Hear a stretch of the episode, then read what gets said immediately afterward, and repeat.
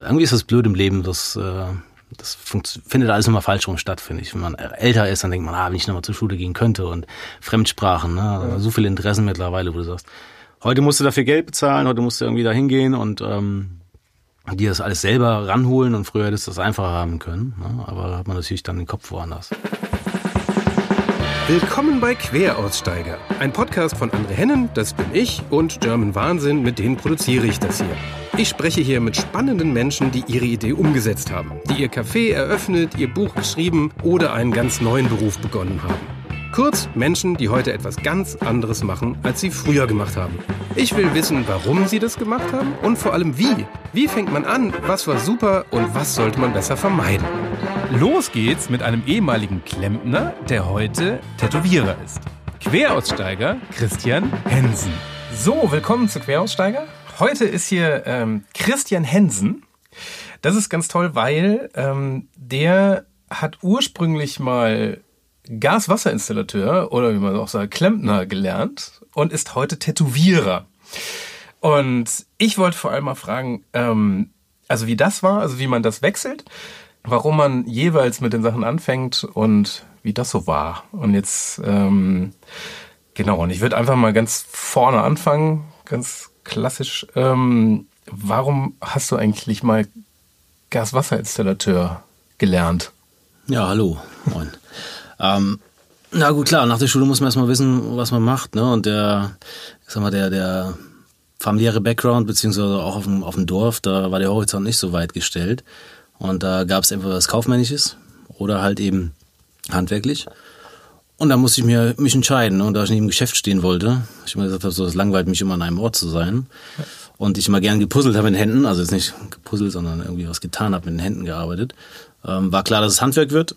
Und ähm, ich glaube, mein Vater ist damals mit, mit, mir los und hat gesagt, so hier, ähm, die Firma, da habe ich nachgefragt, da könntest du eine Ausbildung anfangen. Beziehungsweise ging es erstmal ums Schulpraktikum. Das habe ich in der achten Klasse gemacht.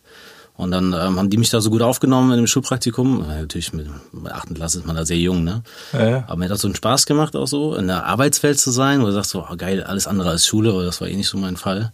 Und ähm, nach, der, nach dem Praktikum habe ich halt dann noch direkt vorgesprochen und gefragt, ob ich da die Ausbildung starten könnte ein Jahr drauf. Und dann haben die ja gesagt. Also ich musste noch nicht mal, als alle anderen Bewerbungsschreiben gemacht haben in der Schule oder Lebensläufe geübt haben, konnte ich mich zurücklehnen. Also selbst das habe ich nie gebraucht. So.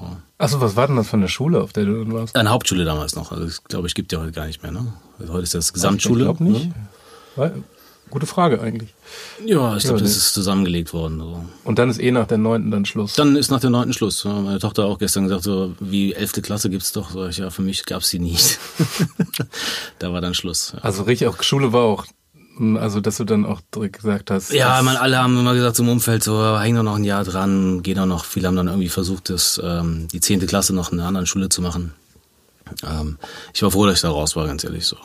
So, das mit 15 dann tatsächlich angefangen, die Ausbildung zu machen. Und es war für mich so, ich dachte so, ja, jetzt, äh, jetzt bin ich ein Mann, jetzt arbeite ich. Ne? 15, das ist halt schon ja. was anderes. Ja, klar, eben kurz dann irgendwann äh, ein paar Monate später 16 geworden, was natürlich nicht besser macht. Ne? Nee. Das ist noch voll noch klein. So, das, Aber warum war die Schule nichts? Also ja, fiel mir irgendwie mal schwer. Ich meine, natürlich das Abhängen mit den anderen Leuten war ganz nett, ne? Aber so ähm, ja, lernen, weiß nicht, irgendwie so, habe ich das nie abgeholt. Schade, im Nachhinein natürlich schon, ne? Also wenn ich das jetzt nochmal, irgendwie ist das blöd im Leben, das, äh, das findet alles immer falsch rum statt, finde ich. Wenn man älter ist, dann denkt man, ah, wenn ich nochmal zur Schule gehen könnte und Fremdsprachen, ne? Ja. So viele Interessen mittlerweile, wo du sagst, heute musst du dafür Geld bezahlen, heute musst du irgendwie da hingehen und ähm, die das alles selber ranholen und früher hättest du das einfacher haben können. Ne? Aber da hat man natürlich dann den Kopf woanders. Aber hättest du jetzt, wenn du jetzt überlegst, heute sind die Schulen ein bisschen anders, so Gesamtschule, oder wäre das, wäre das besser gelaufen gefühlt? Also war das damals auch so ein bisschen auch die Schule?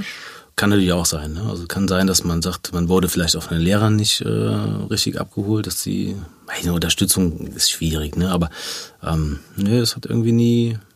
Ich glaube schon, dass ich intelligent genug gewesen wäre, mehr zu machen. Und nach der so nach der Lehre auch später dachte ich auch so, machst du noch mal was? Ne? Weil dann ist man eh so ein bisschen, ein bisschen mehr Standing im Leben, wo du denkst, ja, alle haben um dich rum haben studiert und so und war da mit anderen Leuten abgehangen. Ne? Mhm. Aber ähm, dann dachte ich so, musst du das noch mal machen? Und dann kam halt eben das schon mit dem mit dem, dann bist du schon drin, dem, ne? war ich im Business drin und ähm, ja, ich habe dann auch das Business gewechselt, ja dann irgendwann zum Tätowieren und ähm, irgendwann im Leben habe ich mal rumgedreht und dachte, alles richtig gemacht. Also ich hätte gar nicht mehr lernen können Ja. oder es hätte gar nicht besser laufen können. Und ähm, dann hat mir das auch gezeigt, dass hätte ich jetzt noch irgendwie. Ich hatte irgendwann mit der mit Abschluss der Ausbildung, der ersten Ausbildung, hatte ich meine ähm, mittlere Reife erhalten. Ja, obwohl der Gesellenbrief jetzt auch nicht so der, der Killer war, aber ich habe mittlere Reife erhalten. Und ähm, dann dachte ich, so, super, jetzt hast du einen Realschulabschluss, war ja damals so die, Stand. Ja. Und ähm, hätte dann daraufhin aufbauen können mit Fachabi und nochmal studieren, aber wie gesagt, das war irgendwie nicht mein, mein Ding. Ich glaub, Verrückt, ich glaube, das gibt's heute alles gar nicht mehr. Nö, ja, ich bin schon doch ein bisschen älter. Ja, ja, ich, aber nee, bei mir war es ja nicht, also wir sind ja ähnlich alt. Aber ähm, wenn du jetzt mit 15, 16 dann in die Ausbildung gestartet bist, wie war das? Ja, spannend. Erstmal, erstmal so ein bisschen wie ein Spiel, ne, weil die irgendwie, die machen erwachsenes Zeug, ne, und du merkst irgendwann so, okay, alles, was ich mache, hat Konsequenzen für irgendwen. Und ähm, ja, da steht irgendwann irgendeiner, der kassiert dann Geld ab dafür, was du machst. Und dann musst du das auch ein bisschen ernster nehmen alles. Ähm, aber es war trotzdem spannend, weil es war so ein kleiner Familienbetrieb. Ähm, die Arbeiten, die du zu tun hattest, die waren sehr abwechslungsreich. Also man war auch nie immer bei derselben Baustelle oder beim selben Kunden. Man hat da jetzt immer nur, nur Baustellen gemacht oder irgendwie schwere körperliche Arbeit, sondern es war total facettenreich, das Ganze. Hat mir Spaß gemacht. Ja. Wie ist der Tag da so? Ja, du fängst halt früh an natürlich, ne? Und ähm, ich hatte das Glück nachher relativ viel in einem, in einem Werk zu arbeiten, die so feuerfeste Produkte hergestellt haben, also eine riesen Lagerhallenproduktion. Und da kann man sich natürlich immer schön verdrücken. Also wenn du irgendwie so ein, du hast ja keinen Kunden, der dir abends einen Zettel unterschreiben muss und dann meckert so, ja, wir sind doch gar nicht so lange da gewesen. Und du sagst dann, ja, die Anfahrt und so, sondern du hast einfach dann den Tag da in diesem Werk verbracht. Und da war es halt ganz cool, weil du verschiedene Arbeiten ausgeführt hast. Wir haben mal so einen Säurebehälter gebaut mit Kunststoffrohren, dann haben wir wieder so Heizstrahler aufgehangen. Also war, wie gesagt, von dem, was das äh, Berufsfeld da hergibt, von dem, was welche Arbeiten du machen kannst als Installateur, ähm, war da quasi alles abgedeckt. Aber du hattest halt so einen, so einen riesen Raum, in dem dich bewegt hast, in diesem, in diesem Werk, wo du nicht ständig kontrolliert wurdest und äh, begutachtet wurdest. Das heißt, da war der, die Frühstückspause keine Viertelstunde, sondern mal eine halbe Stunde oder länger. Von daher war es eine sehr entspannte Zeit. Ähm, genau, aber so der Tag startete morgens, glaube ich, um sieben und hörte dann um halb vier auf. Also es war schon mit so ein bisschen Mittagspause und so. Ja. Aber das war jetzt Arbeit. nicht so der klassische Klempner, so wie man den so als normaler, ich sage jetzt mal, Haushaltskunde erlebt. Also ja, hatten wir auch schon gehabt. Also so Kundendienst, äh, wie gesagt, deswegen sage ich sehr, sehr äh, abwechslungsreich alles. So Kundendienst haben wir natürlich auch gemacht, ne? wo du dann irgendwie zu Kunden nach Hause fährst und dann guckst, warum die Heizung nicht funktioniert oder man Wasserhahn tauscht oder so. Ähm, klar. Also wie, gesagt, da, da Wie war das? auch immer spannend. Ja, ähm, später, wo man dann, wo ich anfangen lassen habe zu tätowieren Ja. und auch an, an Stellen, wo man es gesehen hat, dann äh, ja, musste man auch immer gucken, dass man halt wie man auf die Kunden wirkt und wie man da reinkommt ins Gespräch. Ne? Ich meine, ich, meine Frau sagt immer, ich kann mich tätowieren lassen, wie ich will, ich werde nie gefährlich aussehen. da würde ich, was würde ich auch unterschreiben. Von daher, glaube ich, hatte ich da schon mal so einen Fuß in der Tür. Aber tatsächlich nachher bei 40 Grad, irgendwie im Rheinland ist es immer schön heiß. Ähm, Ah, Wenn du dann da so im Kundendienst ankommst, hast du immer die Jacke an, dann denken die wahrscheinlich auch, ist der, ist der noch ganz normal. So. Aber mir war es immer wichtig, so diesen ersten Kontakt zu haben mit den Leuten, dass du nicht darauf reduziert wurdest, ah, der ist ja tätowiert. So, ne? Ja, du warst schon immer tätowiert. Ja, ich bin tätowiert Also Welt gekommen, aber ich habe mich mit 17 tätowieren lassen und wie gesagt 15 die Ausbildung. Das meine ich. Ähm, und mein erstes Tattoo ist tatsächlich auf dem Unterarm äh, passiert. Und das war auch ordentlich groß. Ne? Mich hat da auch keiner gebremst. Das war so der, das Teil hier. Und das war, da haben mich damals schon alle für verrückt erklärt.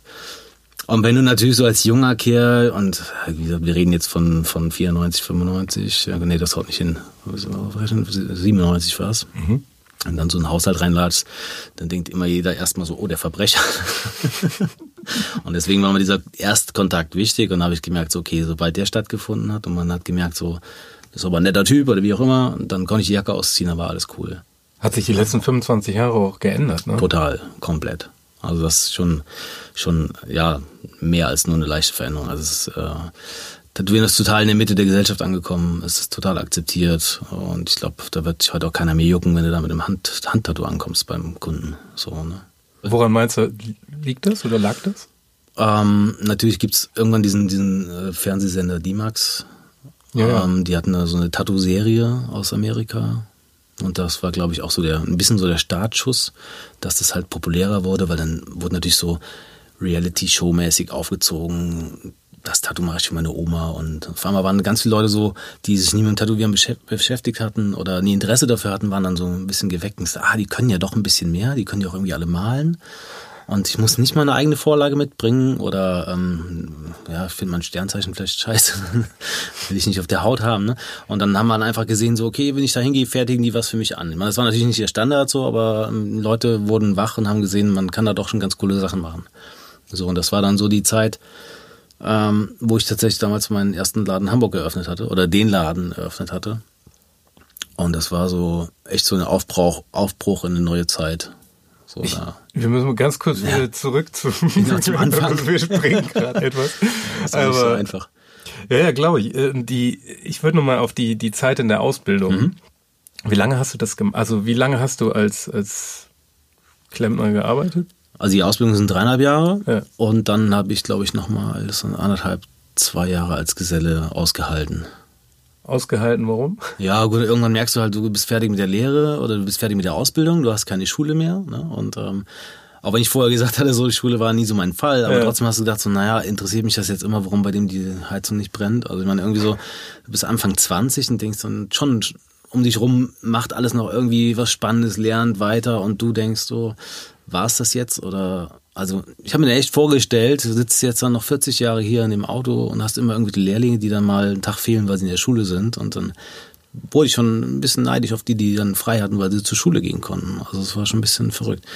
Und ähm, da es ein Familienbetrieb war, die immer, ich glaube, ich werde auch äh, versackt. Ne? Also das war einfach so, du, da rauszukommen, hat schon viel gebraucht, weil es sehr familiär war.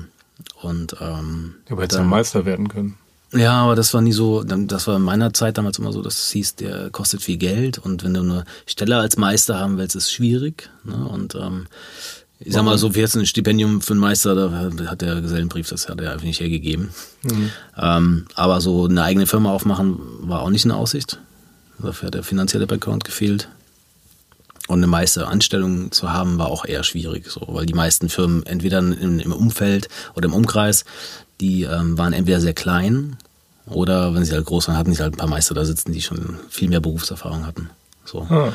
Aber es war dann auch tatsächlich so der Umbruch, wo ich dachte, ähm, es interessiert mich auch nicht mehr wirklich. Und ich habe dann auch, natürlich so ist in, in jungen Jahren, irgendwann rutscht es natürlich auch eine Subkultur, man, man sucht sich, man, man, oder man, man ist auf der Suche nach sich selbst.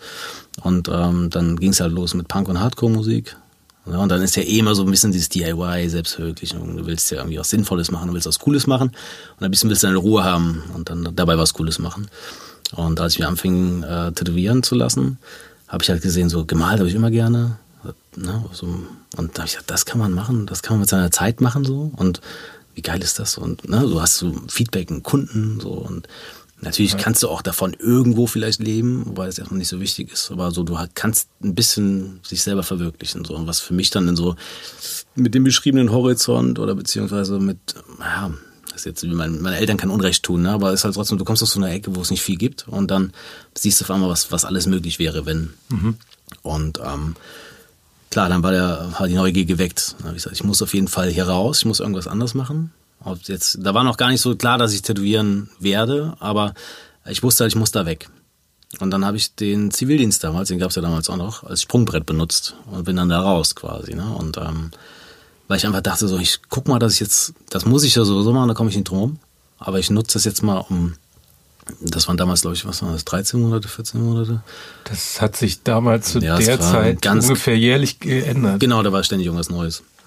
Ich dachte, ich nutze die Zeit, und zum einen aus, aus, der, aus dem Alltag auszubrechen und dann einfach zu gucken, was willst du wirklich tun. So, ne? Und das war dann auch ganz entscheidend. Und ja, wie es immer ist, die, die Ereignisse haben mich dann überschnitten und ähm, ich wurde dann quasi gefragt von einem Tätowierer, ob ich nicht Lust hätte, das zu lernen.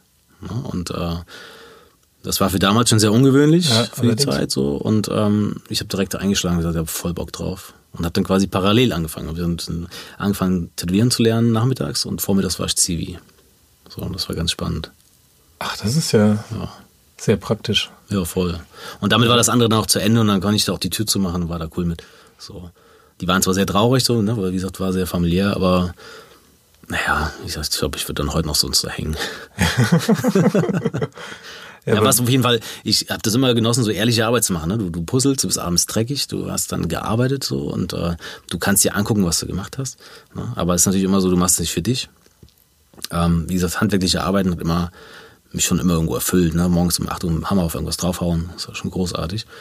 Aber ähm, Man hilft ja, ja, so, so also- selbstverwirklichend ist das halt auch nicht letztlich. Ne? Also so, wie gesagt, dann auf die angesprochene Subkultur, wo du dann ganz andere Ideen hast, wie es laufen sollte. Stimmt, eigentlich so Punk in den 90ern waren eigentlich die, die Generation Y angefangen haben. Dann will Punk in den 90ern auch nicht hören, glaube ich. Dass sie das Ja, da haben wir immer alle gesagt, wenn du nicht vor 77 geboren bist, dann bist du kein Punk, weil Ja, ja, ja. totaler Käse ist. Aber Nee. genau. Wie alt bist du? Ich werde jetzt 40 dieses Jahr. Ach, guck mal, fast gleich alt. Ja. 38. Naja, ist ja. Das ist ja gleich. Die, ähm, aber die, äh, wie, wie fängt man dann, also erstmal, wie, so, wie, wie schafft man das, dass ein Tätowierer einen fragt, ob man da nicht Bock zu hätte? Ja, da muss ich natürlich auch aufpassen. Ähm, Ich glaube, dem hat es ganz gut gepasst, dass ihm jemand hilft. Und ähm, er hat auch einfach von einer gemeinsamen Freundin damals erfahren, dass ich da sehr viel äh, Lust drauf habe. Oder ich habe mich damals tätowieren lassen und habe den Tätowierer, der mich tätowiert hat, gefragt, ähm, ob das möglich wäre, das zu lernen. Und die hatten damals einen neuen Laden eröffnet und er meinte so, naja, wir haben den Laden jetzt gerade erst seit zwei Monaten oder seit drei Monaten offen und es ist jetzt noch zu früh für einen Lehrling. Und ähm, aber die waren alle befreundet. Ich meine, wie gesagt, das ist ein kleines Nest gewesen und ähm, dann hat der der Kai damals, das war mein Ausbilder, der dann ähm, von dem anderen Kai, der das ist natürlich ein bisschen kompliziert, die sind alle Kai irgendwie. die haben sich unterhalten und dann hat er gehört, so hier, der Christian, der würde das gerne machen und ähm, der, wie gesagt, der kannte mich auch vom Sehen, auch durch die Subkultur und weil wir alle in Bands gespielt haben, man kannte sich dann irgendwie dann doch. Und dann hat er mich tatsächlich gefragt, so, ich habe gehört, du willst das machen und ähm, komm mal vorbei. Und dann? Ja, und dann bin ich halt hingefahren, ne? Habe das angeguckt so und habe dann gemerkt so, ja geil, ich kann das machen. Und dann habe ich so echt so Feuer an. Ne? Was muss ich tun? Ich komme jeden Tag vorbei, ich mache das. Ich habe dann da immer gestanden und getan. Ne? So. Und klar, wenn du anfängst, ähm, das jetzt auch, kannst ja nicht gleich loslegen. Ne? Ja, ja. Musst ja erstmal ähm, erstmal alles drauf schaffen. Das ist vielleicht heute auch ein bisschen anders. Also Aber was hat denn? sich, Also- ähm, ja, gut, erst, erst fängst Also du mal- angenommen, ich würde jetzt anfangen wollen. ja gut, das, ich meine, der, der, der Fall, den hat man ja jetzt auch schon gehabt. Ich habe jetzt auch schon ein paar Leute ausgebildet. Also ein paar Leute, das schon, waren schon ein, zwei Ausbild, Auszubildende dabei. Ähm, klar, man, man kommt erstmal in diesen Shop-Rhythmus rein. Ganz wichtig halt eben, dass man, dass man sich die hygienische Seite drauf schafft, dass man ähm, nichts kontaminiert, dass man sich selber nicht irgendwas wegholt, dass man andere Leute schützt. Das heißt, so diese ganze, der ganze Ablauf im, im Shop, ne, ob es jetzt ähm, Putzen nach dem Hygieneplan ist, ob es die Aufbereitung von Instrumenten ist. Also das ist so der erste Schritt, den du machst. In meinem Fall früher war, gab es halt noch diese, du hast quasi deine Werkzeuge selber hergestellt. Also die ganzen Nadeln, die zum Tätowieren benutzt wurden, die mussten halt alle gelötet werden. Das heißt, du sitzt dann auch erstmal da und lötest halt ohne Ende Nadeln. So. Heute kaufst du das einfach. Also heute kaufst du dir fertig gelötete Nadeln, die sind sterilisiert. Und damals war es halt, ich meine, damals, das klingt immer alles furchtbar, aber es ist halt schon länger her. Und, Ja, aber wie lötet man denn eine Tattoo-Nadel? Also, ja, also du hast da wirklich, musst du dir vorstellen, du hast ganz einzelne, feine, dünne Nadeln. So, und dann weißt du, ich sag mal, der eine braucht halt eine Fünfernadel, das sind dann fünf Nadeln zusammen, die vorne eine gewisse Gruppierung oder eine gewisse ähm, Formation haben. Und dann nimmst du den Lötkolben Lütz hin und dann musst natürlich wissen, wie, ne? Aber das lernst du ja, Ja, ja. auch erstmal. Und ähm, lötest die zusammen, bringst die an so eine Nadelstange ran, was so ein bisschen aus wie so ein Rouladenspieß. Und wenn du das dann alles fertig gemacht hast, dann müssen die auch sterilisiert werden. So. Das ist halt, ähm, dieser fällt heute komplett weg. Ist halt auch alles, hat sich alles total gewandelt. So, muss heute auch keiner mehr lernen. Ist halt so. ja, wir hatten, wir hatten es im, im. Vorgespräch kurz von dieser Ausstellung, die gerade hier in Hamburg ähm, ähm, im, im Museum für Hamburgische Geschichte ist. Mhm. Eine Tattoo-Ausstellung, da sieht man mal, wie, es- wie es anfing. Und dass das wirklich so ein Ding war, was so Tätowierer gab es überhaupt nicht mit festen Läden. Also dass das Nee. total außergewöhnlich war, dass ein Tätowierer überhaupt einen festen Laden hat, sondern Mhm. dass die, das waren halt so Typen, die hatten das halt dabei und das in der Kneipe auf dem Tresen mehr oder weniger ging das dann los. Oder? Aber in Weste und Anzug. ja, genau, sah ganz schick aus. Ja, wahrscheinlich immer nur für die Fotos dann. Hygienisch ja. auch eher so zweifelhaft. Ja, ja. das sollte sich euch auch noch lange halten, die Nummer. Das war damals auf jeden Fall eine Mutprobe, glaube ich. Das ja, muss uh, noch mehr Statement als heute, dass man weiß, was man will. da muss man schon durch, ja. Ja, und dann hast du dann auch, also vom, vom Hygienischen ging es dann zum Zeichnen, nehme ich mal. Genau, das ist also ein bisschen so ein paar, das läuft dann parallel, ne? dass du quasi auch mitbekommst, okay, wie wird eine Tätowierung vorbereitet. Und ähm, ich habe, wie gesagt, als Kind immer schon gerne gezeichnet oder gemalt. Und irgendwann noch, also nach der B-Malzeit habe ich dann angefangen zu malen. Und ähm, wenn du dann aber Tattoo-Vorlagen malst, dann gibt es halt ganz andere Dinge, auf die du achten musst. Also eine Haut ist ja kein Papier, sondern es verändert sich halt eben auch mit dem Träger. Ne? Und du musst erstmal auch die, die Erfahrung haben, wie verändert sich das Ganze, wie sieht das ganze Tattoo halt in ein paar Jahren aus. Ne? Und ähm, dementsprechend musst du deine Zeichnung auch anfertigen. Du kannst einfach nicht Sachen malen, die viel zu kleinteilig sind, dass sie halt irgendwann nicht mehr aussehen. So.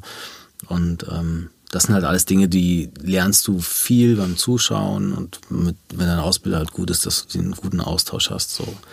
Und es ist, äh, man, man spricht immer von einer Ausbildung, weil es ja keine Ausbildung im klassischen Sinne, sondern du, du gibst was und du kriegst was. Ja, am Anfang gibst du viel mehr, als du kriegst. Und das dreht sich dann irgendwann halt, ne? Aber es ist tatsächlich so, du, du hilfst halt da, wo es brennt. Ne? Du machst den ganzen Scheiß, du wischst und räumst auf, organisierst, bereitest vor. Ja, du nimmst quasi all die Arbeiten ab und das steigert sich ja mit jedem Mal, wenn du was Neues gelernt hast und was Neues kannst. Ne? Deswegen kannst du nicht gleich direkt anfangen, jemanden zu tätowieren, sondern ja. musst erstmal das machen, was du kannst. Ne? So wie beim Haare schneiden auch. Nur ich denke, beim Haare schneiden, das wächst ja wieder nach. Als wenn ja. du die ersten Leute hast dann. Da fängst du dann mit, mit Schweinehälften? Oder? Tatsächlich, ja. ja. Ich bin dann damals rumgefahren, die Metzger auf dem Land so, in die Metzgerei reingekommen und dann, als ich dann dran war, sagte ich, ich hätte gern so ein bisschen Schweineschwarte. Dann also, ja, wie viel dann? Ich so, ja, schon so ein Lappen. Und dann dreht sich erstmal alles rum. so, von wegen, was mit ihm denn nicht richtig, ne? Und, äh, naja, das, also dass da, glaube ich, jede Woche einer reinkam und der sagte so, ich will jetzt tätowieren lernen, ich brauche eine Schweinehaut. Ne? So, das, äh, wobei mittlerweile sind ja eh alle vegan, dass da keiner mehr Schweinehaut holt wahrscheinlich. Ähm, Genau, es war halt so, das ist halt schon das, was so am, am, am der Haut am nächsten kommt ja. am ähnlichsten ist. Und machst du das heute Silikon dann? Oder? Ja, es gibt so, so Moosgummiplatten tatsächlich. Oder viele nehmen Bananen etc. Kannst du natürlich schon. Bananen? Ja, kannst du, kannst du. Also wenn es ungeschält natürlich. Ja, gut. ja. Ähm, aber es war tatsächlich so, du, du hast dann so eine Schweinehälfte, oder nicht Schweinehälfte nicht, aber so eine, so eine abgezogene Haut, die nagelst du dann irgendwie auf dem Brett, so dass sie fest ist und gespannt ist. Und dann geht's los, dass du ein Feeling bekommst für die Maschine. Da läuft ja was in deiner Hand und das ist schwer. Ne? Das ist auch ein Stück, ein Stück Metall, den du da, ne? das ist ein schweres Teil. Und da musst du erstmal ein Handling für ähm, entwickeln. Ne? Also du musst erstmal, waren nach den ersten Monaten Tätowieren, waren ständig meine Finger taub vorne. Du hast ja Stimmt, so ein vibrierendes Teil, so ein vibrierendes großes Griffstück, ähm, was die ganze Zeit an derselben Stelle liegt und die ganze Zeit nur rattert. So, ne? Und da musst du erstmal reinkommen und auch die Handgelenke. Am Anfang ist das wirklich Arbeit, ne? So ist, aber das äh, arbeitet, arbeitet sich dann auch weg. Das heißt, ich kriege hier gerade, ich kriege jetzt einen Phantomschmerz in der Hand. Ja. Ich drehe gerade so meine Handgelenke, weil ich dachte, ja stimmt, ja. das ist ja stundenlang dieses. Gebrumme im Finger. Also, ja, und im Ohr. Ja, ja. Kriegst du da nicht irgendwie so Sehenscheiden? Mm, ja, irgendwie nicht. Also habe ich auch schon erlebt, so, dass Kollegen das hatten, so, aber nee, keine Ahnung. Wahrscheinlich war die Leidenschaft immer so groß, dass, dass ich das ignoriert habe. Leidet man dann selber? Ja. Genau. Aber was war da so, wie war das erste Tattoo? Also was Aufregend. Also ähm, das war, ich habe einen Kumpel von meinem Bruder geholt, ich wollte die ersten, die eigenen Freunde erstmal schonen. Und er war auch als, ein Kumpel vom. Ja, der wollte halt. Ich sag mal, da ging es ja auch ein bisschen ums Motiv, ne? Also die, ja. ich sag mal, die, die ähm, Freunde meines Bruders, die waren tatsächlich so eher so in dieser China-Zeichen-Nummer zu Hause. Und bei mir Subkultur Punkrock, die wollten halt aufwendigere Sachen haben oder andere Sachen. Und da konnte ich am Anfang nicht ran. So, ne? mhm. Und ähm, so, so, so diese Kanjis, diese China-Zeichen natürlich auch ähm, Heimspiel. Ne? So schwarze Balken irgendwie, wo eh keiner weiß, was da steht. du musst es halt danach ziehen und ausfüllen. Ne? So, mhm. Und ähm, du machst, bringst ja eine Schablone auf die Haut. Und ich war schon ganz schön angespannt und äh, der hieß auch Kai, witzigerweise. Also, ob das, also, das scheint so ein Name zu, gewesen zu sein in unserer Ecke da. und ich war halt so aufgeregt, dass ich so gezittert habe, ich mich nicht getraut habe anzufangen. Und er wollte es auf die Unterarme haben, das heißt, er saß mir so gegenüber wie du jetzt, mit seinen Armen entgegengestreckt. Der Kai war auch vom Bau, also auch, äh, auch ein bisschen grober. Und der hat mir den Arm hingestreckt. Und ich dann so, gezögert am Anfang. Die Maschine lief, meine Hände haben geschlottert. Ich glaube, ich hätte die auch ohne, ohne Strom tätowieren können. So. Und dann sagte er so zu mir, jetzt beruhig dich doch mal. Und dann dachte ich so, ja, alles klar, wenn der sagt, er, also er ist ruhig offensichtlich, ne? So, dann, ja, dann ging's los. Und die Konturen waren auch super. Hat auch geklappt. Also alles unter Aufsicht auch, ne? Also da hat mal jemand drüber geguckt, der andere Kai, also alle Kais waren am Start, waren alle abgecheckt so und die haben alle gesagt, okay, läuft. Dann war das mit den, die Konturen waren drin, es sah auch echt okay aus und das Ausmalen war dann schwierig, weil du denkst so, ich war doch jetzt schon bis zur Kontur ran und du wiegst die überschüssige Farbe weg und es ist immer noch Platz. So, und dieses Trauen, das Vertrauen auch zu haben, dass du nicht über diese Linie malst, weil du willst auf keinen Fall, du willst ja nicht über das Bild hinaus malen. Ja, es muss erst entwickeln. Es ist halt auch so, wenn du das machst, tausendmal abgewicht, so, es hat auch ewig gedauert. So, also Sachen, die heute vielleicht zehn Minuten dauern würden, das war, glaube ich, schon, ah, eine Stunde habe ich bestimmt gebraucht. Das war schon ordentlich. Aber Kai war tapfer, so, der hat das durchgezogen. Wir reden heute noch miteinander. Das ist gut. Man kann die Sachen auch noch äh, tatsächlich auch noch sehen, also sind noch okay. So. Es war so ein bisschen Marmor, ne? Es war nicht ganz schwarz ausgemalt. Das haben wir dann irgendwann nochmal ah, nachgearbeitet. So. Ah ja, stimmt. So Aber ich war natürlich damals dankbar um jeden, der da irgendwie Bock drauf hatte. Und die waren auch dankbar dafür, dass sie irgendwas bekommen haben. Also Aber der haben hatte auch schon mal Ei bezahlt. Ja, Ja. ich war nicht, das war nicht sein erstes. Ja, das hilft, glaube ich. Ja, ihm schon. ja, ihm. Ja. Ah, lustig. Und dann, dann hast du das dann ja weitergemacht. Also bist, also heute bist du ja wirklich Unternehmer. Also jetzt Genau. hast du ja deinen eigenen Laden mit Ja. eigenen Angestellten oder Angestellte Freelancern nicht, oder wie man ja, das- Freelancer, Stuhlmieter. Genau. Aber du warst du dann Freelancer erst? Ja, also generell. Also seitdem ich ähm, quasi mit dem Start der Ausbildung hatte ich mir auch meinen ersten Gewerbeschein geholt. Und Das war 2002, genau. Also Dezember 2002. Und weil ich auch gleichzeitig, das habe ich jetzt eben verschwiegen, ist auch so ein, so ein nicht ein dunkles Kapitel, aber ein unerwähntes Kapitel. Ähm, ich hatte zeitgleich das Piercing-Geschäft dort übernommen. Weil der Piercer, der da drin war, der sagte, er ist gerade Vater geworden, der muss jetzt was Seriöses machen. Und dann hat er gesagt, so, willst du das nicht übernehmen? Und dann habe ich den, ganzen Krempel da abgekauft, der mir so einen kleinen Crashkurs gegeben, das darfst du auch keinem erzählen, das machen wir ja gerade, war super. Und dann habe ich dann irgendwie angefangen, Leute zu piercen und das war aber nie meine Leidenschaft und ich war dabei immer mega nervös. Und äh, das war für mich viel schlimmer, ein Loch in irgendjemanden reinzumachen und da irgendwie was durchzupobeln in Schmuck, an, äh, als äh, eine Tätowierung zu machen später. Ich war nachher, also war bei Kai war ich sichtlich nervös, aber danach ging es wirklich gut ne? und ähm, mir das weniger Probleme bereitet, äh, ein bleibendes Bild auf die Haut zu machen, als hier einen Nasenring. Und dementsprechend, weil ich das auch immer nur gemacht habe, des Geldes wegen, habe ich es dann auch sein lassen. Ich sage, das macht keinen Sinn. So. Aber es war trotzdem ein guter Start, ähm, weil ich dann halt auch ein bisschen Geld verdient habe. Weil wenn du, sag mal, tätowieren lernst, kannst du dir vorstellen, es dauert, bis du das erste Mal wirklich was verlangen kannst für, für die Kunst. Und ähm, dann war es halt ein ganz gutes, ja, ganz gut, das im Hintergrund zu haben. Aber das wäre meine nächste Frage. Also du bist ja dann aus einer abgeschlossenen Ausbildung raus ins Tätowieren. Also wie war denn das wirtschaftlich eigentlich? Weil das ist ja schon ein Fall. Ja gut, der, der Zivi hat das ja schon mal runtergerissen. Ne? Also ich hatte am Anfang, das war vielleicht auch ganz gut, im Zivildienst kriegst du ja was. Das war auch immer so mit ein Grund, nicht zum Bund zu gehen. Ich meine, es gibt tausend Gründe, nicht zum Bund zu gehen, aber das war halt dann auch beim Zivildienst hast du Geld bekommen. Oder ein bisschen mehr Geld bekommen, glaube ich, damals sogar. Es war okay. Ich meine, als Installateur kannst du dir vorstellen, und gerade ausgelernt verdienst du halt auch nicht die Welt. Das war auch sehr überschaubar. Weißt Das du noch, war- was das, das war? war noch, ja, D-Mark waren es auf jeden Fall, das weiß ich noch, aber es war wenig. Von daher ist jetzt gut. zurückzurechnen, also es waren, Gut, dann fällt man das dann. ist echt schwierig, das waren glaube ich sogar 900 Mark oder das waren 1000 Mark, also das war echt Krass, Du ja. heute, da gehst du zweimal zum Rewe, dann danach machst du nichts mehr. Für den amtlichen Einkauf dann. ja, ja gut. ja, aber du musst ja auch, Nein, ich weiß, alles gut. Produkte sind ja auch teurer geworden. Nee, Ja, klar, von daher war ja. das schon so, den, den, ähm, den Sold, den du vom Zivildienst bekommen hast, das war okay. Und dann halt das bisschen aus dem Piercing-Geschäft. Wobei, auch da war es immer so, ich habe das gemacht mit dem Piercen. Und ähm, wir hatten so eine Ladenglocke und ich war froh, wenn da keiner reingekommen ist. Oder beziehungsweise wenn jemand reinkam, ich immer Angst gehabt, dass sie nach Piercing fragen, weil ich eigentlich gar keinen Bock hatte, das zu machen. So. Aber es war immer, ich wusste gleichzeitig das Geld, ne, so bit- bittersüß. So. Ich hatte keine Lust, das zu machen, aber ich wusste, ich kann was verdienen damit. Aber Leidenschaft war Tätowieren. So, und war auch immer froh, wenn das dann immer besser klappte und immer weiter voranging. So dass ich dann, als ich in Hamburg, nach Hamburg gezogen bin, irgendwann ähm, das Piercing komplett weggelegt habe. Ich gesagt, ich mache das nicht mehr. da keine Lust mehr drauf. Und für mich gehört das auch nicht zwingend zusammen. Nee. Also in der, in der Zeit, wo ich angefangen habe zu tätowieren, war es eigentlich üblich, dass jeder Laden, der ähm, tätowiert, auch einen Piercer mit drin hat.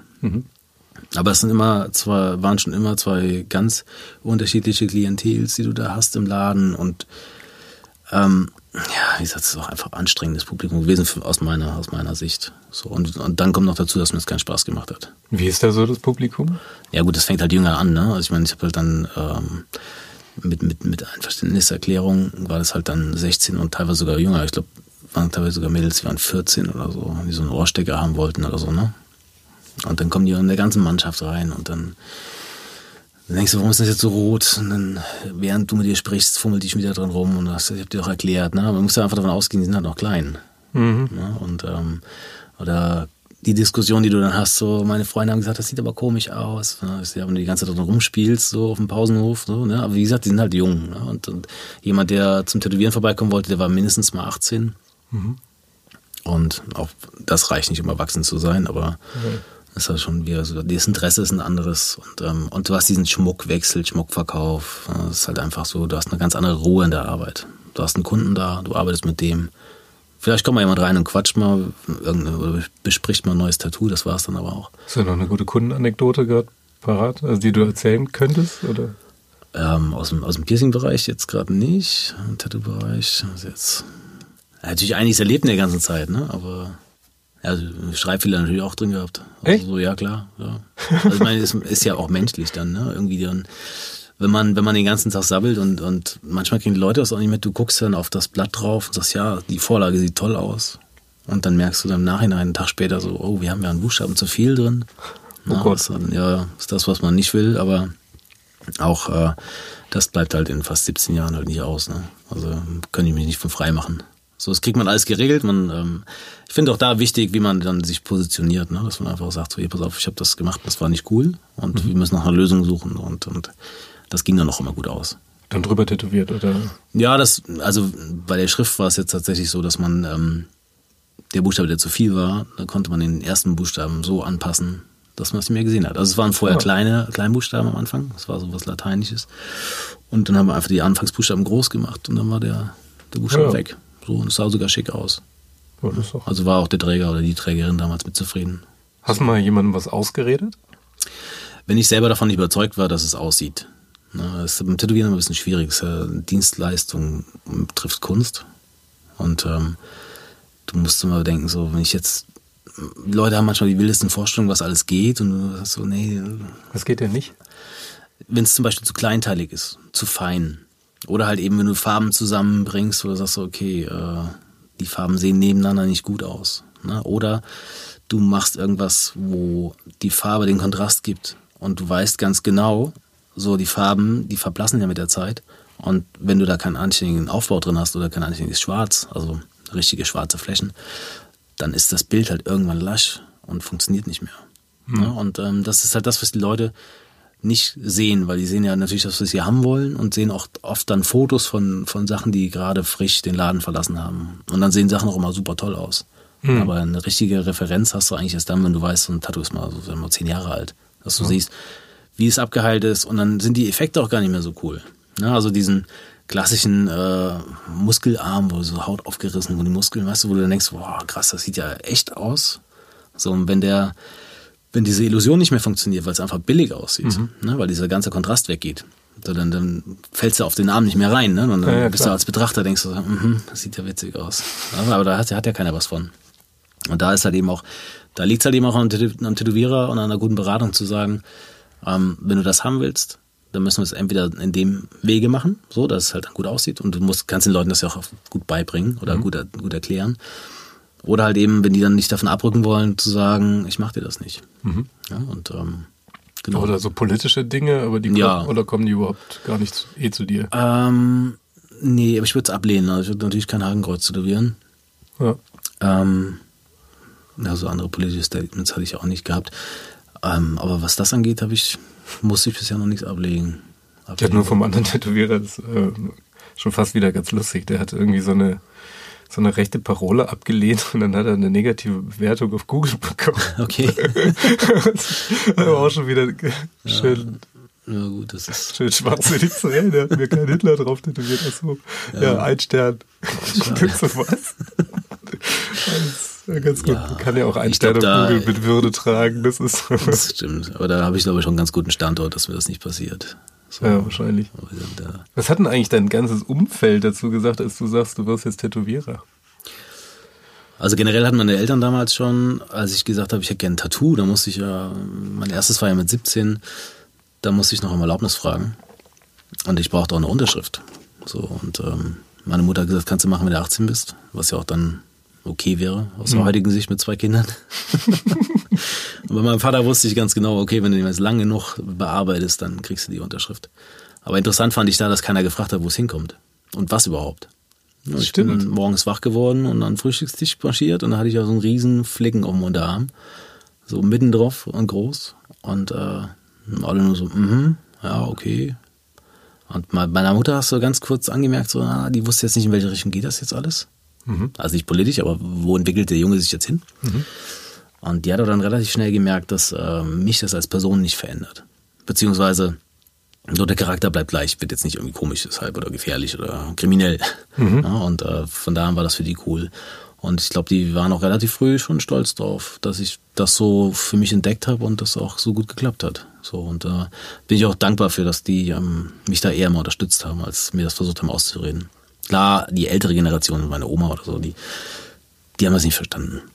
Na, für die war Tätowieren aber auch eben nichts. Für die waren das wirklich so die, kriminellen Dinge. Alle Knastleute hatten Tattoos. Oder die, die man nicht aufgepasst haben und eingepennt sind irgendwo.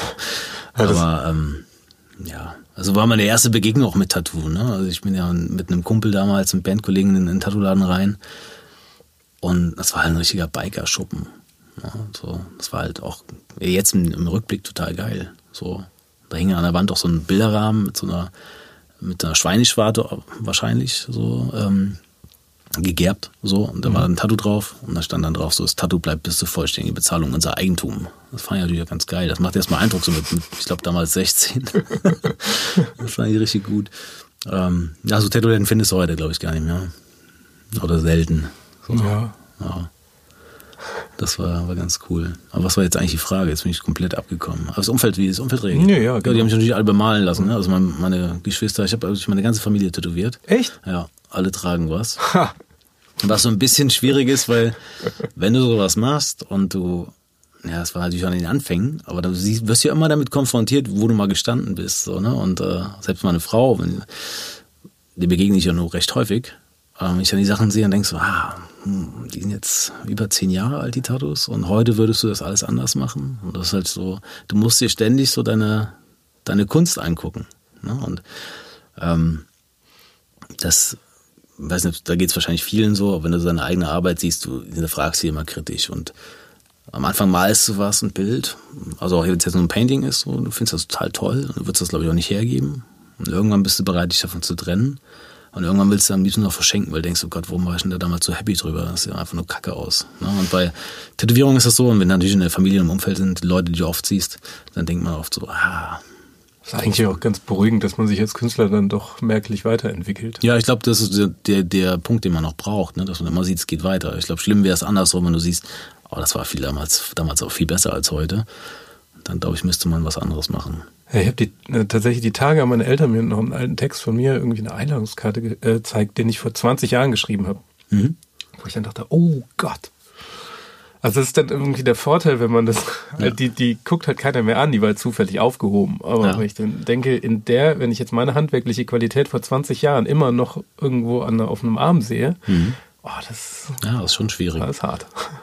Ja, aber wie du schon sagst, man sieht halt auch Entwicklung, ne? Also ja, klar. Kann man, aber ich erinnere mich halt dann auch so, wie, wie stolz ich dann im Moment war und dachte so, wow, also wenn du so ein Tattoo gemacht hast, wo du einfach dann wusstest, alle sind happy, also du selber, du hast es durchgezogen, du hast es gemacht, der Träger ist happy und du weißt ja auch einfach, der Träger läuft, läuft jetzt sein Leben lang damit rum. Ja. Ne? Sei denn, er verliert irgendein Körperteil. Gut. Aber das ist einfach so, äh, zum einen dieses Vertrauen zu bekommen von dem Kunden, ist halt schon großartig. Aber auch in dem Moment fährst du nach Hause und du bist einfach der King. So. Und wenn du das halt dann irgendwann vergleichst, zehn Jahre später, denkst du, wo, worüber war ich denn damals da so happy, ne? Also was war da los? So, das ist schon komisch. Halt, ne? Hast du, äh, wenn du jetzt den Klempnerjob und den Tätowiererjob nimmst, benutzt du eigentlich irgendwas aus den Erfahrungen aus von früher in deinem aktuellen Job? Ja, schwierig. Also klar, die Parallelen, weil die Schnittmenge ist da ja ganz klein. Hm. Ähm, was, glaube ich, ein, was beide Jobs vereint, ist einfach so die, die Arbeit mit Menschen. Also ich meine, ich bin ja nie alleine, ich kann meine Arbeit nicht alleine machen. Also mhm. ich kann ja keinen tätowieren, der nicht da ist. so. Und äh, ich kann auch niemanden irgendwas reparieren oder einbauen, der auch nicht da ist. Also das heißt, ich musste immer mit, war immer mit Leuten zusammen oder du arbeitest immer mit jemandem oder für jemanden. Das ist halt was, was mir immer schon Spaß gemacht hat. Ich glaube, das musst du auch in dem Job, weil du bist so ein bisschen diese, diese, dieser Tanzbereich, wo du dann bist wie ein, wie ein Friseur. Ne? Der, die Leute haben auch immer schnell das Gefühl, man kennt sich gut, öffnen sich total. Und das ist ja eine sehr intime Sache auch. Ne? Da hat jemand Schmerzen und man kennt sich nicht und du ähm, musst dann noch vielleicht vor jemandem eingestehen, du hast gerade Schmerzen. Und wie gesagt, es gibt ja diese, diese persönliche Distanz, wo man sich gut fühlt, wenn der andere auf Abstand ist. Mhm. Und du lässt ja nicht jeden in deinen, deinen Kreis rein. Mhm. Und wenn du halt, ich mal, jetzt Haare schneidest wahrscheinlich, aber beim Tätowieren bist du ja immer da drin. Und das ist halt ganz spannend. Man eben die Leute dann nochmal ganz anders kennenlernt. Also es ist immer so, deswegen, ich habe jetzt zuletzt auch ein paar, es gibt auch ein paar Tattoo-Podcasts, so, wo ich auch von, von Tätowierern, ähm, ja, Tätowierern, Interviews gehört habe mit Tätowierern, wo alle quasi beim selben Punkt landen. Es gibt einfach kein Wort dafür. Was ist das mein Gegenüber? Ist es ein Kunde? Ist es ja nicht? Ist es ein Freund? Ist es auch zu wenig? Also es ist irgendwas dazwischen. Und ähm, ja, es ist halt einfach, ist was Besonderes. Ne? Also manchmal ist es halt dann eher so, dass die Leute ähm, dich dann vielleicht auf den Geburtstag einladen und denkst so, ja, das geht eigentlich schon zu weit. Ne? Aber wie gesagt, so, so ganz dieses Abkassieren äh, wie im Einzelhandel ist es auch nicht. Das ist was dazwischen. So. Aber das ist schön. Also das macht halt Spaß, weil man halt eben über die ganze Zeit ähm, super viele tolle Leute kennenlernt.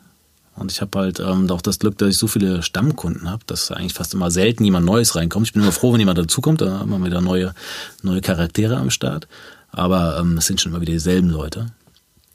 Und die mir auch lieb, ja, die mir auch lieb, ja genau, das ist auch so, dass man da merkt, ähm, man macht doch vieles richtig vielleicht. So, und das, die sind viele, viele Leute sind lieb geworden dabei. Also es ist Wahnsinn auch immer, wenn ich denke, wie viele das dann sind, weil da immer wieder irgendjemand kommt und ich denke, irgendwann müssen die mal alle fertig sein, aber dann kommt doch wieder der eine an, wo du sagst, ah, der war jetzt anderthalb Jahre nicht da, aber klar, dich gibt's ja auch noch. ne? so. Aber krass, das ist überhaupt anderthalb Jahre. Das, ich hätte das jetzt persönlich als, als nicht tätowiert, äh, würde ich jetzt sagen, das ist ja ganz schön wenig Zeit. Hätte ich jetzt gedacht. Ja, dazwischen meinst du jetzt? Ja, ja, genau. Ja, ja. Also wenn ich mir jetzt alle anderthalb Jahre ein Tattoo holen würde, das wäre ja schon. Ja, manche bin ich auch ganz erstaunt, die kommen dann so oft, also so monatlich so, oder denkst du, okay, krass. Aber wenn ich dann angucke, was wir alles getan haben, auch schon, wie viel Zeit das war, was, was wir zusammen verbracht haben. Irgendwann ist der Körper ja auch voll. Genau, das auch. Ne? Gut, dann muss man sich was anderes ausdenken. Wahrscheinlich ist man bis dahin ja so gut befreundet, dass man sich so auf ein Bier trifft. ja, gut, da kann man doch mal auf den Geburtstag. Ja, genau. Ähm, wie ist denn dieser, dieser Schritt, ähm, dass du jetzt also den eigenen Laden und dann, ihr seid ja da jetzt, ich glaube, zu dritt oder zu viert, ne? Was war ja, genau, also mit wir sind wir jetzt gerade vier. Genau, und äh, wie verändert sich das? Also wenn ihr jetzt so ein ganzes Studio mit verschiedenen Leuten habt, also wie ist das? Das ist auch wundervoll, weil du halt einen ganz äh, tollen Austausch hast. Ja, du bist halt nicht allein da und werkelst vor dich hin. Also bist ja eh nie allein, weil du mit dem Kunden dabei hast. Aber es ist noch was anderes, wenn du ähm, Arbeitskollegen hast, mit denen du dich auch kreativ austauschen kannst. Ja, man kommt ja doch schon mal in die eine oder andere Problemzone, wo du denkst, oh, irgendwie funktioniert das von der Perspektive her nicht, weil man schon einen Anspruch hat, was Tolles zu machen. Mhm.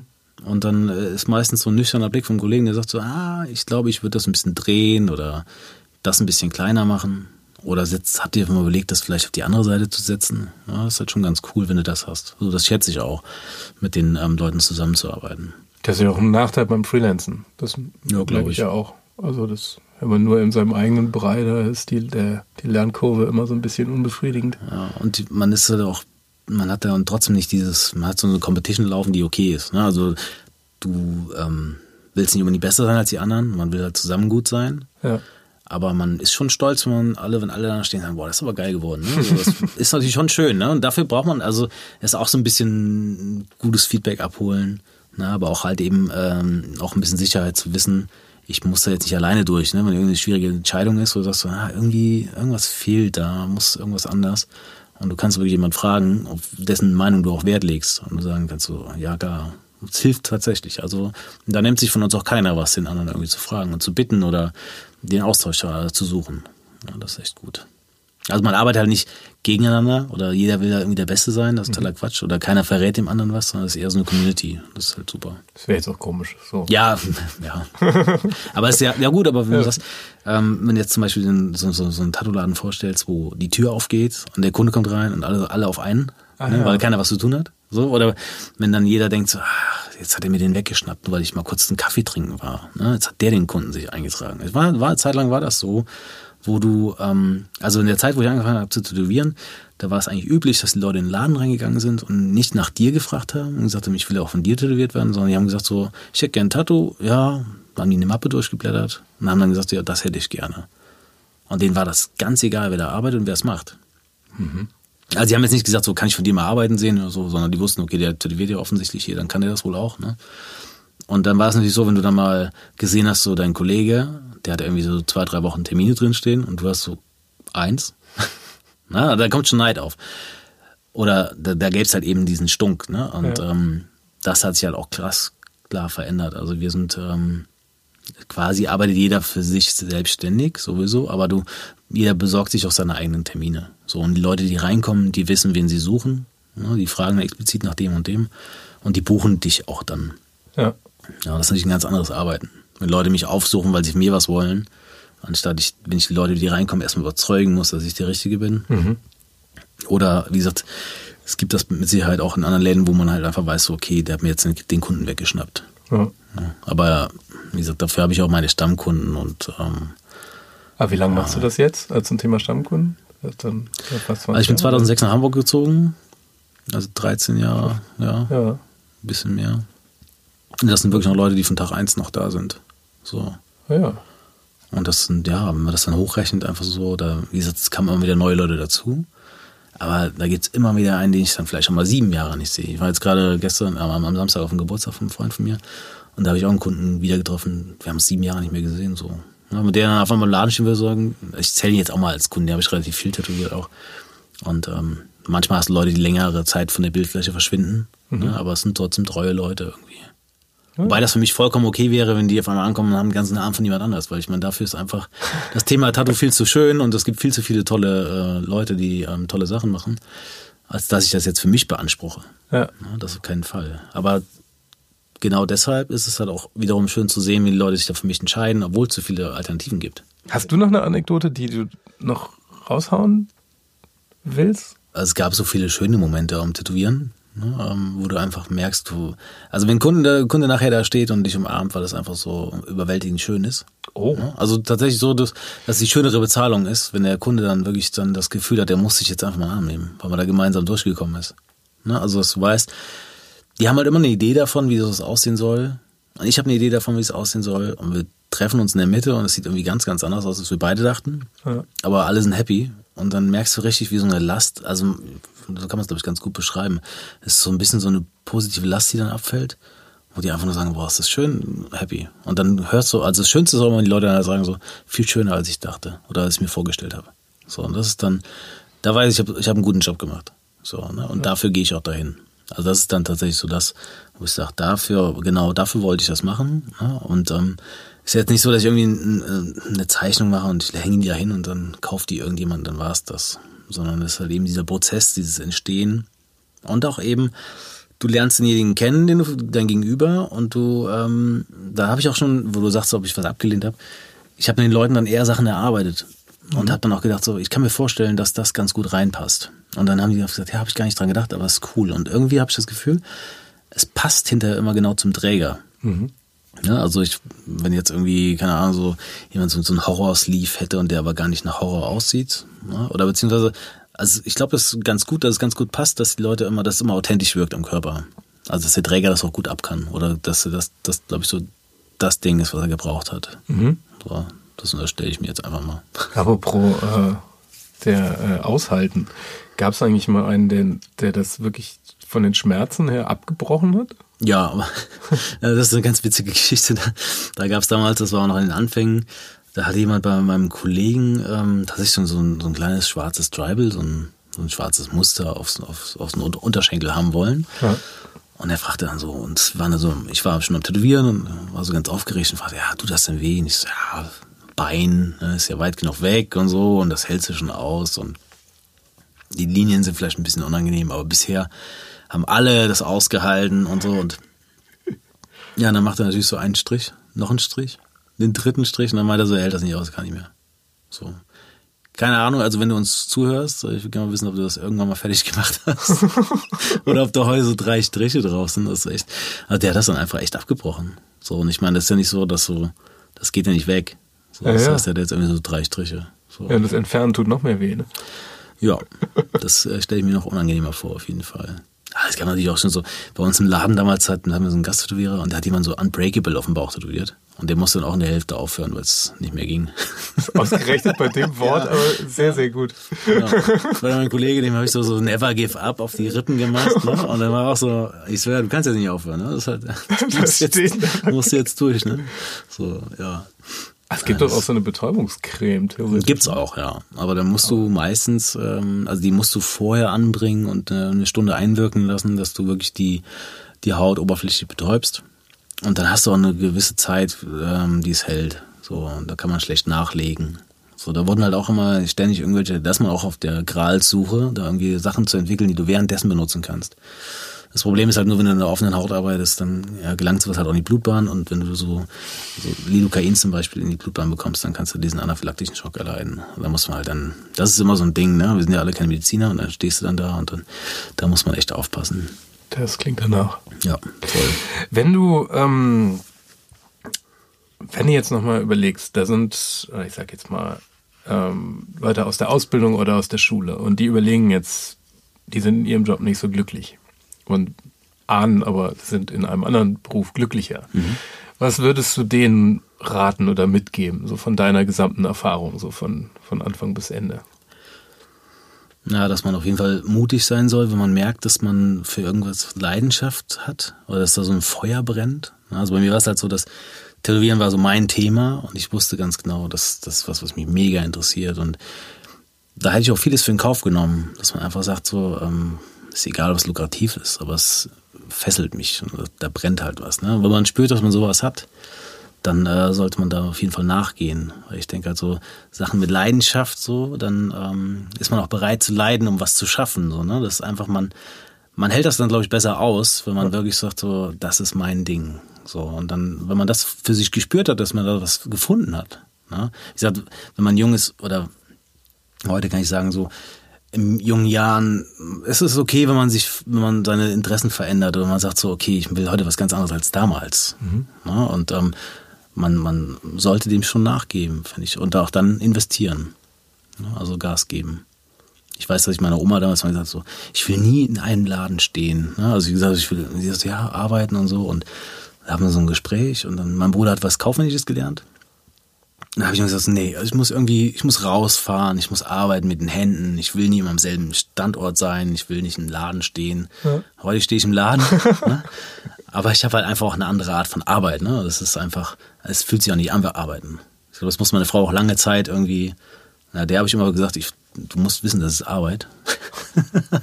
ähm, aber ich glaube, es kommt natürlich so für Außenstehende so, der macht ja was ganz Tolles, der macht ja sein, sein Hobby zum Beruf. Ne? Und äh, Naja, idealerweise verdient man Geld, ne? Das, genau.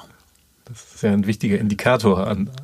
Ja, klar, im, das, im Endeffekt muss da schon was bei rumkommen, ne? aber ich finde so diese, diese emotionale Bezahlung, Klar. die ist halt wesentlich mehr wert und wichtiger. So Klar, ich meine, so um, von nichts kannst du auch nicht leben.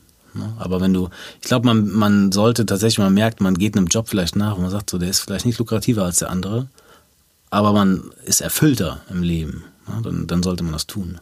So jetzt beim Eingehen haben wir uns unterhalten und da ist, ich sag, der Lehrer, der sagt, der kann nicht mehr lehren, weil er einfach leer ist. Mhm. So, dass, ähm, dem ich ja geraten habe, dir zuzuhören oder deinem, deinen Gästen, ähm, dass ich für den auch hoffe, dass er einfach den Absprung schafft und sagt so, ich ähm, bin zwar total wahnsinnig, dass ich diesen Status da aufgebe, diesen Beamtenstatus, aber mir geht's viel besser. Und Sehr gut. Darum geht's, ne? Das, dafür, dafür ist man ja da auf dem Erdball, dass es einem gut geht. Ganz tolles Schlusswort. Großartig. Vielen Dank. Hat mich sehr Ja, gefreut, bitte. dass du da warst. Ja, schön, Dankeschön. Das war Queraussteiger für heute. Ich bin André Hennen und sage German Wahnsinn vielen Dank. Falls ihr Verbesserungsvorschläge habt, schreibt uns gerne auf Facebook oder Instagram. Also bis nächste Woche.